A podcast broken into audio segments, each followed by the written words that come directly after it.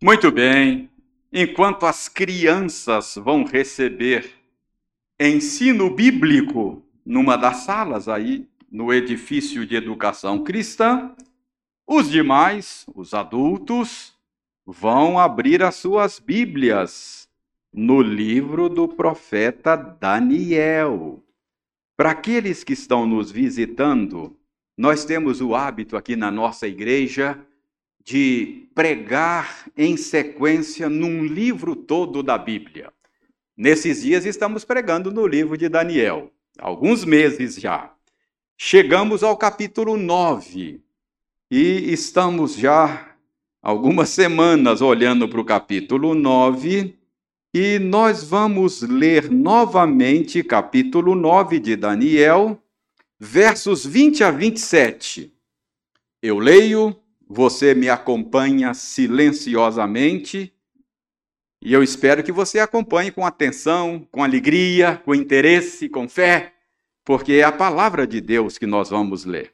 Daniel 9, 20 a 27. Diz o seguinte: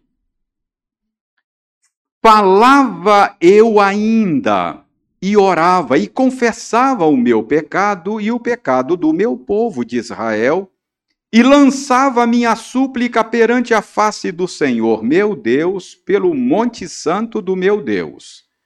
Falava eu, digo, falava ainda na oração, quando o homem Gabriel, que eu tinha observado na minha visão ao princípio, veio rapidamente voando e me tocou a hora do sacrifício da tarde. Ele queria instruir-me, falou comigo e disse: Daniel, Agora saí para fazer-te entender o sentido.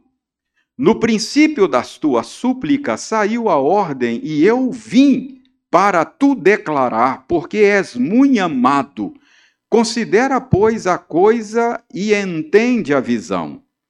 Setenta semanas estão determinadas sobre o teu povo e sobre a tua santa cidade, para fazer cessar a transgressão, para dar fim aos pecados, para expiar a iniquidade, para trazer a justiça eterna, para selar a visão e a profecia e para ungir o Santo dos Santos.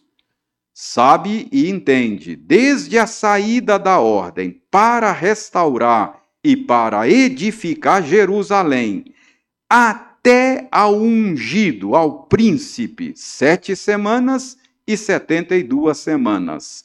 As praças e as circunvalações se reedificarão, mas em tempos angustiosos.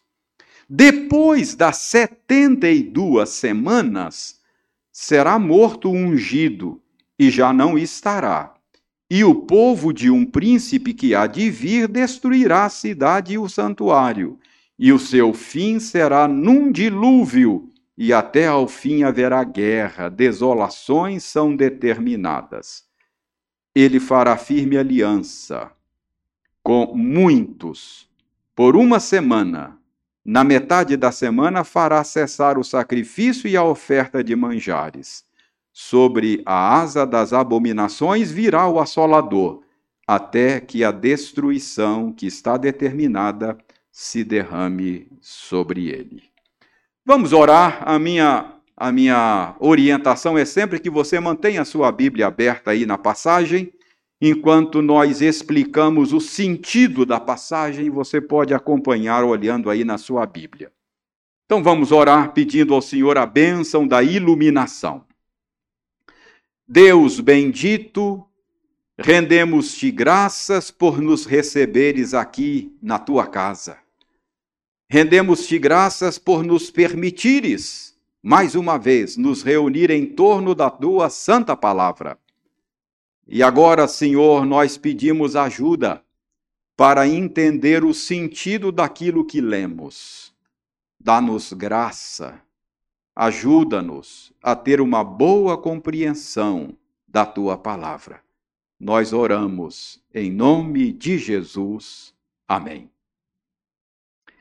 Irmãos queridos, no último sermão desta série, nós vimos que Daniel orou a Deus por perdão, orou a Deus por restauração da cidade de Jerusalém. E vimos que a resposta que Deus deu à oração de Daniel uh, prometia que Deus faria muito mais do que Daniel estava pedindo. Daniel, lendo o livro do profeta Jeremias, chegou à conclusão de que o exílio babilônico, o cativeiro na Babilônia, duraria 70 anos. Ele então percebeu que o exílio estava quase terminando. E ele então orou a respeito do fim do exílio ao Senhor Deus. E Deus respondeu à oração dele, dizendo a ele, por meio do anjo Gabriel, que Deus haveria de fazer muito mais do que colocar fim no exílio. Não faria em 70 anos, mas faria muito mais num tempo maior, em 70 setes. 70 vezes 7, ou, na nossa tradução, 70 semanas. Então, em resposta à oração de Daniel, Deus promete não só restaurar Jerusalém, mas fazer muito mais. O verso 24 diz que Deus não ia apenas restaurar Jerusalém, Deus ia fazer cessar a transgressão. Verso 24 dar fim aos pecados, expiar a iniquidade, trazer a justiça eterna, selar a visão e a profecia, e ia também ungir o Santo dos Santos. Então Deus não ia apenas colocar fim no exílio, reconstruir Jerusalém, mas Deus faria mais do que Daniel estava pedindo. Nós já consideramos esta resposta de Deus a Daniel de uma maneira geral. Já consideramos a resposta de uma maneira panorâmica. A partir de hoje, nós vamos começar a considerar essa resposta de Deus a Daniel em seus detalhes. Depois de ter considerado no último sermão de maneira geral e panorâmica, vamos começar hoje a olhar para os detalhes. Depois de olhar para a floresta como um todo, agora nós vamos olhar as particularidades, as árvores, individualmente. Ah, Notem, notem o verso 25. Quero chamar a sua atenção para o verso 25. No verso 25, o anjo Gabriel diz que, desde a saída da ordem para restaurar e para edificar Jerusalém, até ao ungido, ao príncipe seria um tempo de sete semanas mais setenta e duas semanas. Então a pergunta é: por que é que o anjo Gabriel, ao falar desse período, ele divide o período em duas etapas, sete semanas e 62 semanas. Por que, que ele não diz logo? Serão 69 semanas. 7 mais 62, 69. Por que, que ele não ele não, não fala de um único período de 69 semanas, mas divide esse período em duas etapas. Por que é que ele dividiu esse período assim, em duas etapas? Irmãos, eu quero sugerir que esta divisão em duas etapas é por causa do foco da oração de Daniel. Pelo que Daniel estava orando? Pelo que Daniel orou? Ora, Daniel orou pelo fim do cativeiro. Daniel orou pela reconstrução de Jerusalém. Daniel estava interessado em saber o tempo do retorno do povo para Jerusalém e a reconstrução da cidade. Eu quero sugerir que é por isso que, ao dar a resposta à oração de Daniel, o Senhor dividiu o período de tempo em duas etapas. Por quê? Porque a primeira etapa, sete semanas, ou sete setes, está relacionado com o interesse de Daniel. Isto significa que Jerusalém seria reconstruída num breve período de tempo. Esse era o interesse de Daniel. Mas Deus decretou mais coisas a respeito das quais Daniel não estava orando. Deus decretou mais coisas que iam além do interesse momentâneo de Daniel. Depois do fim do cativeiro, depois da reconstrução de Jerusalém, haveria ainda um longo período de 62 semanas, claro que entendendo aqui de maneira simbólica, não é? 62 semanas a respeito do que Daniel não estava muito preocupado. Além disso, Gabriel deixa claro no final do verso 25 que estes seriam tempos angustiosos. Então, o fim do exílio não significaria ainda o fim dos problemas para o povo de Deus.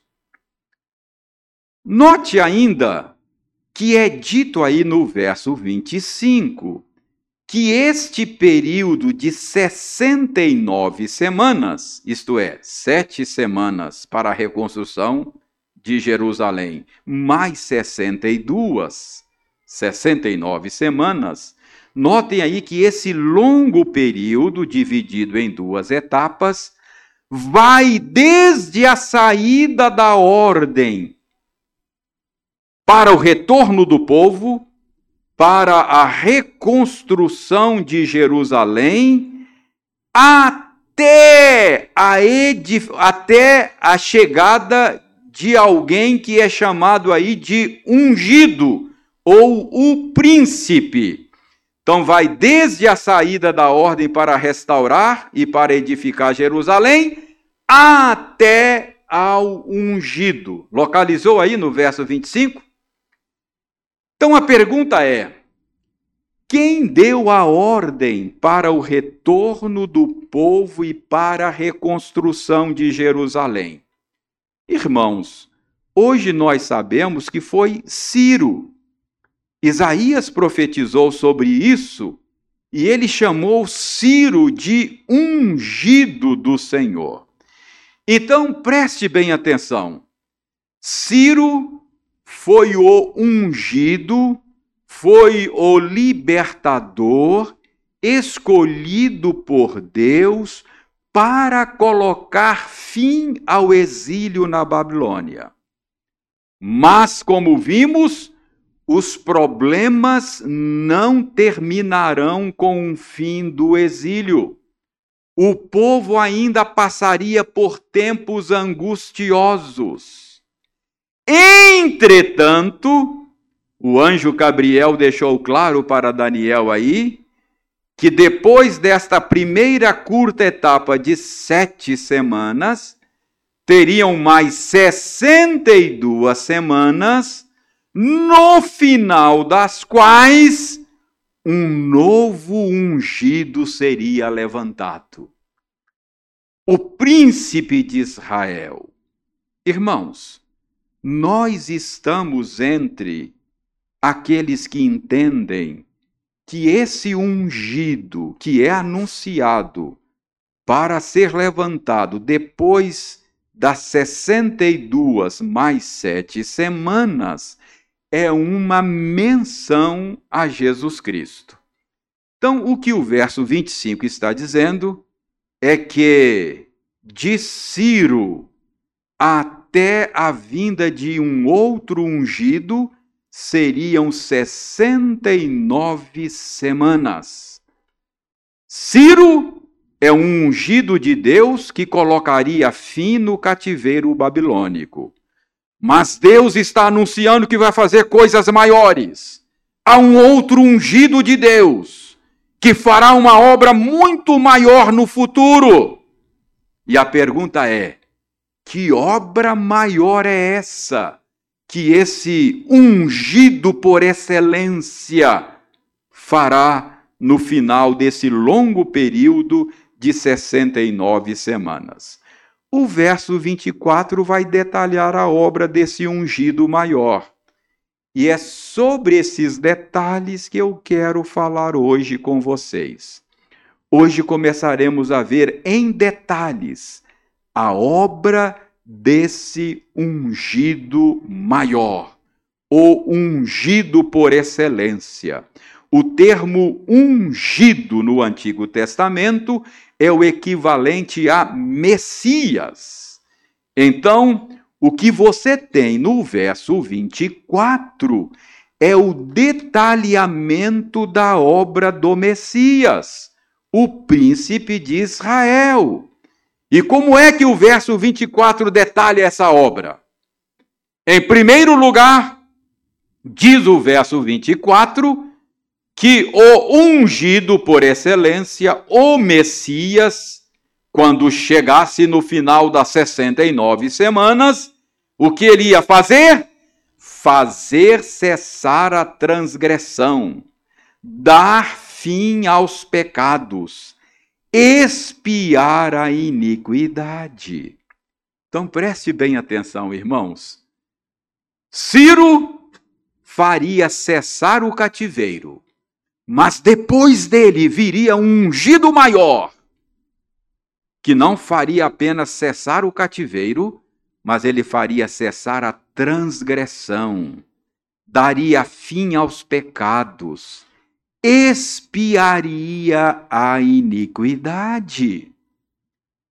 Irmãos, o que nós podemos aprender aqui é que o problema do povo de Deus não era o cativeiro em si, o problema do povo de Deus era o seu pecado.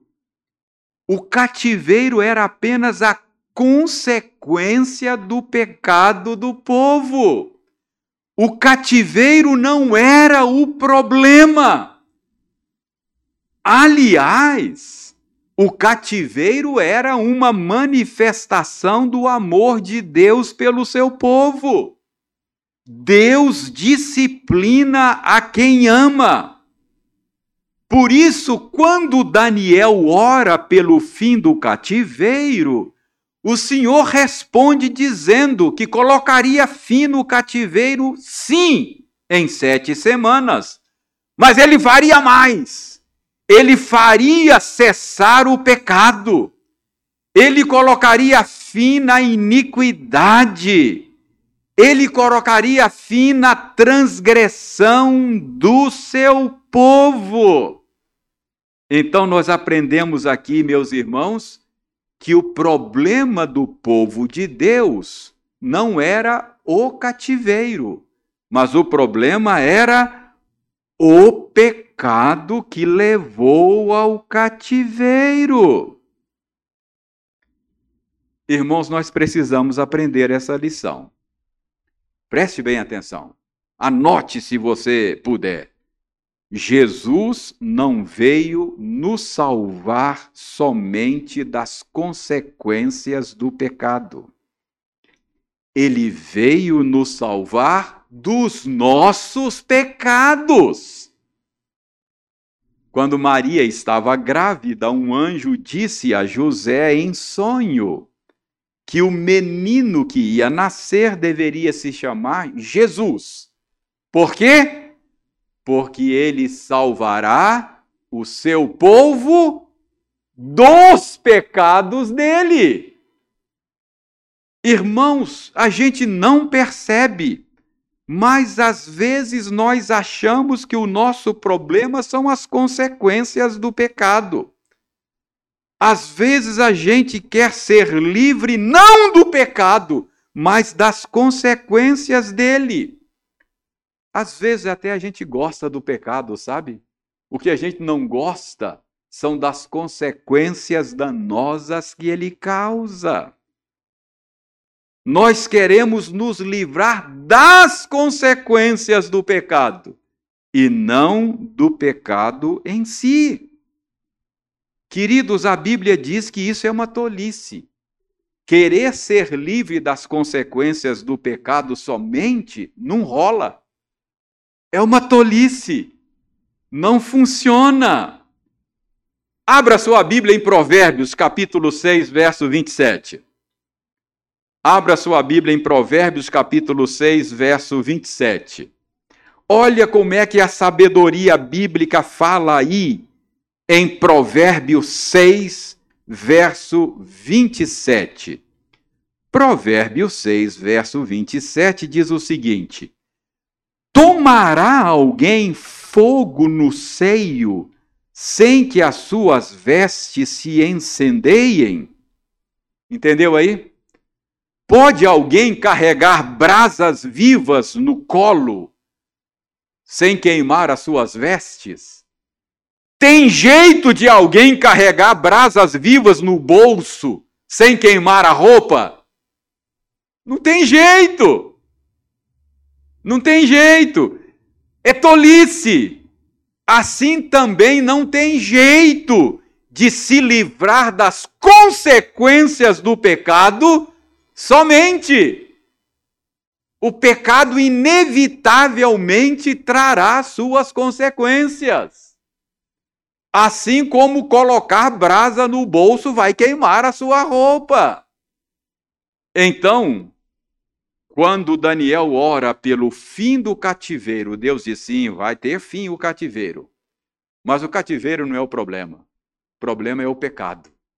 Por isso, em 69 semanas, virá um outro ungido, não Ciro, um outro ungido, que vai colocar fim nos pecados.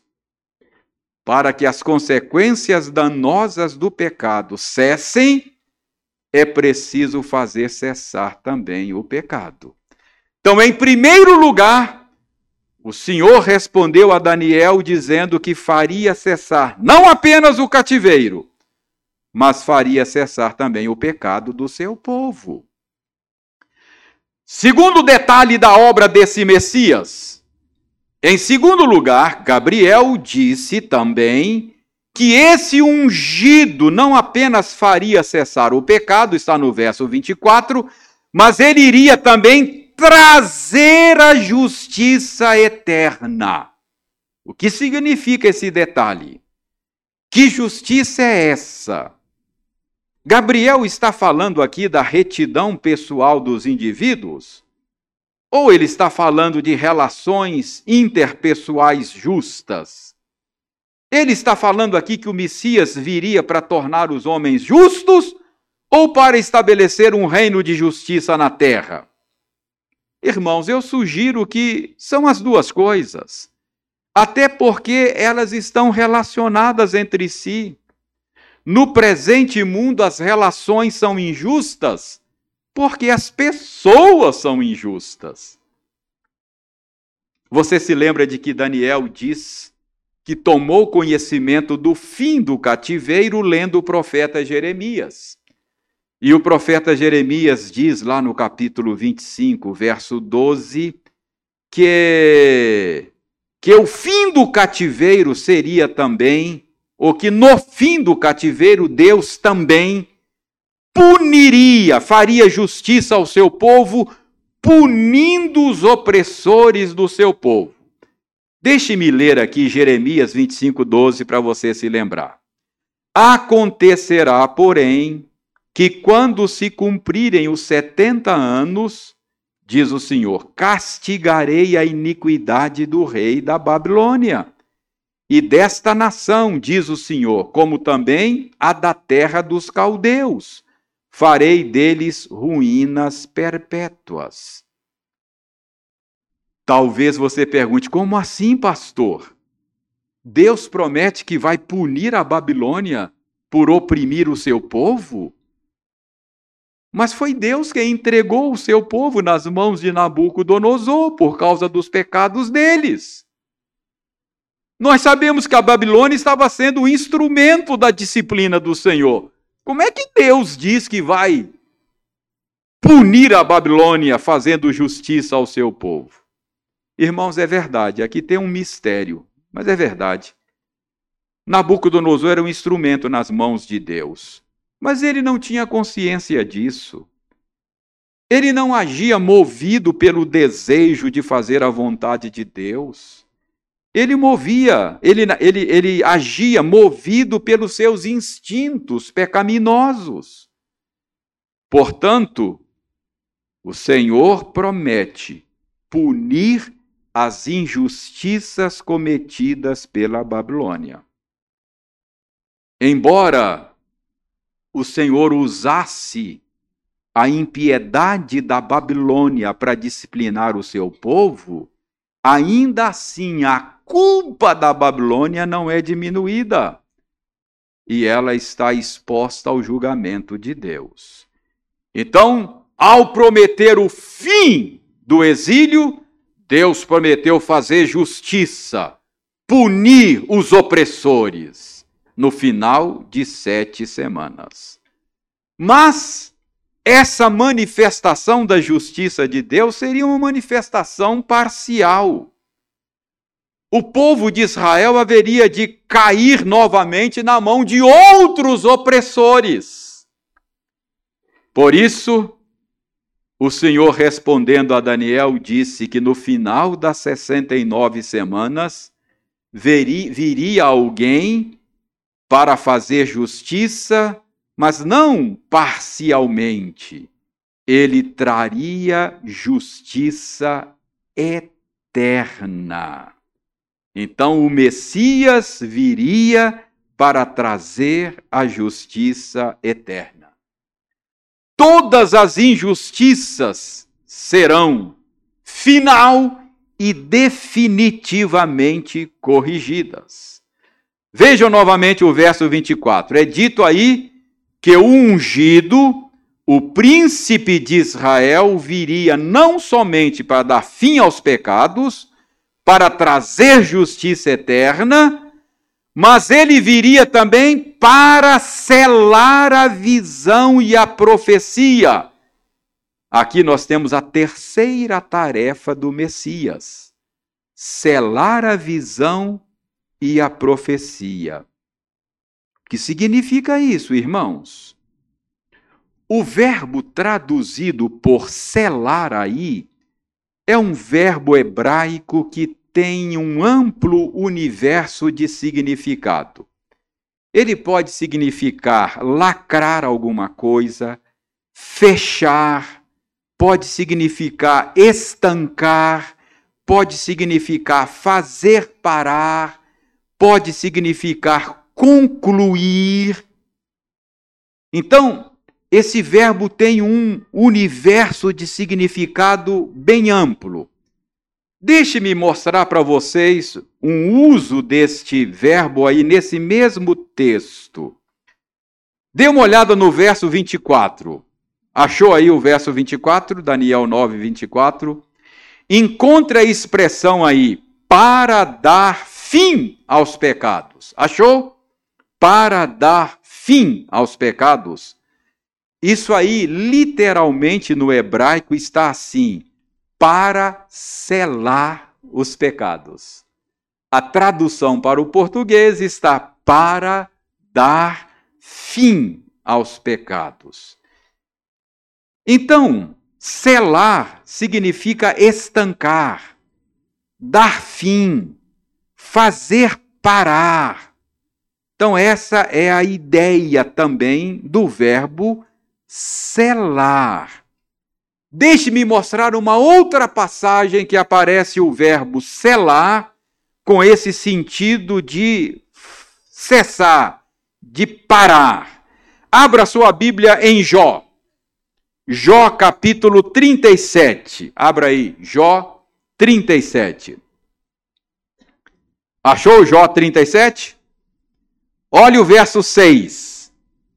No verso 6 de Jó 37, a gente lê o seguinte: Porque ele, isto é, Deus, porque Deus diz à neve: cai sobre a terra. Deus dá ordem e a neve cai. Deus também diz à chuva e ao aguaceiro: sede fortes. Deus manda a chuva cair forte e a chuva cai forte. A chuva obedece ao Senhor. Agora, olha o verso 7. E assim, quando Deus dá ordem à neve, ela cai. Quando Deus manda a chuva cair forte, ela cai. Assim, Deus torna inativa as mãos de todos os homens. O que, que é tornar inativa as mãos? Seja, quando neva, quando chove forte, os homens não podem trabalhar. Tornam inativas as mãos deles. Sabe como é que está no hebraico aqui? No hebraico está dizendo aqui que as mãos deles são seladas, tornam inativas, param de trabalhar, selam as mãos, tornam inativa as mãos, não é? a ideia aí é selar as mãos. O que, que eu estou querendo mostrar para vocês aqui? Que ao dizer que o Messias vai selar a visão, selar a profecia, Gabriel está dizendo a Daniel que o Messias, quando chegasse, ele cumpriria ele concluiria a profecia bíblica. Gabriel está dizendo que a vinda do Messias significaria a cessação da atividade profética. E não foi exatamente isso que aconteceu? O escritor de Hebreus diz lá no início da sua carta: havendo Deus outrora falado muitas vezes de muitas maneiras aos pais pelos profetas, nesses últimos dias nos falou pelo Filho, a quem constituiu herdeiro de todas as coisas, pelo qual também fez o universo, e ele, o Filho, é o resplendor da glória e a expressão exata do seu ser. Então, o Messias é a maior revelação que Deus podia dar de si mesmo. O próprio Deus se fez carne e habitou entre nós. Ele não mandou recado. Os profetas do Antigo Testamento diziam: Assim diz o Senhor, e dava o recado, entregava a profecia. Mas quando o Messias chegou, ele não falou assim diz o Senhor. Ele falou: eu, porém, vos digo. Agora o Senhor não mandou recado. O Senhor veio. Ele mesmo está falando. Então, quando o Messias chegasse, ele ia selar a visão e a profecia. Então, ele haveria de, de ser o ápice do processo revelacional a maior revelação de Deus aos homens, a última palavra revelacional de Deus a nós. Jesus Cristo veio para selar a visão e a profecia. Terceira tarefa do Messias. Finalmente, para terminar, Gabriel diz que o Messias viria também, está aí no final do verso 24 para ungir o Santo dos Santos. O que, que significa isso? O Santo dos Santos, irmãos, era o lugar da presença de Deus, tanto no tabernáculo quanto no templo. Os irmãos sabem que havia lá uma sala onde ninguém podia entrar, exceto o sumo sacerdote, uma vez por ano. Entrar no Santo dos Santos era entrar na presença de Deus. Lembre-se, lembre-se de que nos dias de Daniel o templo está destruído. Não tem Santo dos Santos. Não tem como entrar na presença de Deus. O povo está impedido de entrar na presença de Deus. O Santo dos Santos representava a presença de Deus com o povo. Agora, Daniel ora pela reconstrução de Jerusalém. E Deus diz que, pelo decreto de Ciro, o templo e o Santo dos Santos seriam reconstruídos. Mas Deus faria mais do que isso. Deus faria algo maior. Deus haveria de ungir o Santo dos Santos. O Santo dos Santos, o que ele simbolizava, a presença de Deus, cumpriu-se em Jesus Cristo. Jesus Cristo é Deus presente conosco. Ele é o Emanuel. Ele é Deus que veio a nós. Além disso, notem, ungir o Santo dos Santos. A unção com óleo era a cerimônia por meio da qual reis, profetas, sacerdotes eram admitidos em seus ofícios. E esses ofícios do Antigo Testamento, rei, profeta, sacerdote, eram ofícios que Deus usava para abençoar o seu povo naqueles dias. E em Jesus, no Messias, esses três ofícios têm o seu cumprimento. Jesus é o nosso rei por excelência, o nosso profeta por excelência, o nosso sacerdote por excelência. Nele somos abençoados com toda sorte de bênção espiritual.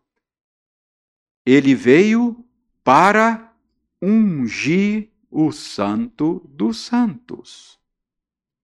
Então, meus irmãos, para concluir a nossa mensagem hoje, Daniel orou.